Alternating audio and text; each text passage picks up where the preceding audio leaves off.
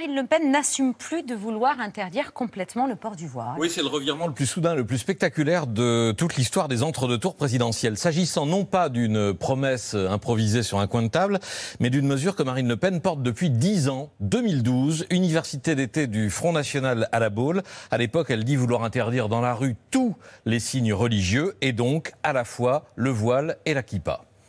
Je demande à, nos compatriotes juifs ce petit effort, ce petit sacrifice sûrement, mais qui permet euh, une égalité entre les exigences que l'on demande aux uns et aux autres. Vous imaginez ce que l'on aurait dit si jamais j'avais demandé à ce que cette interdiction ne frappe que le voile. Euh, évidemment, immédiatement, j'aurais été probablement brûlé en place de grève pour islamophobie. Oui, qu'est-ce qu'on aurait dit? Alors on retrouve ensuite la proposition dans son programme présidentiel de 2017, mais elle concède que les petites kippas pourraient être autorisées.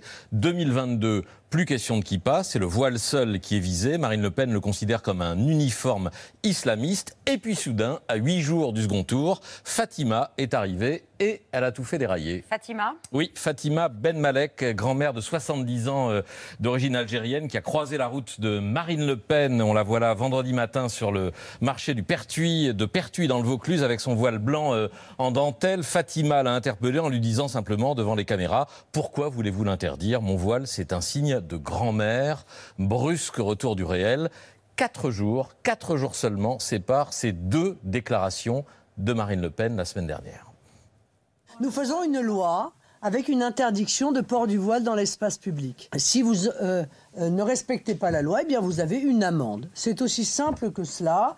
Euh, et croyez-moi, ça ne posera pas plus de difficultés que cela. Ce sont des problèmes qui sont des problèmes complexes. J'en suis parfaitement consciente de cela. Hein. Je ne suis pas, comment dire, obtus. De toute façon, c'est l'Assemblée nationale qui aura lieu dans le débat.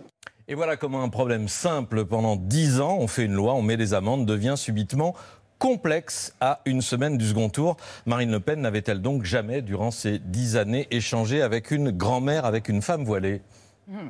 Elle n'a pas tort de dire que de toute façon, si elle devient présidente, cela, sera au Parlement d'en discuter. Oui, comme l'ensemble de son projet, mais le paradoxe, c'est qu'on parle là de la partie la plus précise et la plus détaillée de son programme, lequel comporte une loi déjà rédigée, un texte clé en main qui ne vise rien moins qu'à éradiquer l'islamisme, 40 articles. Le premier article tente de définir l'idéologie islamiste, incompatibilité radicale avec nos lois, refus de respecter la laïcité, etc.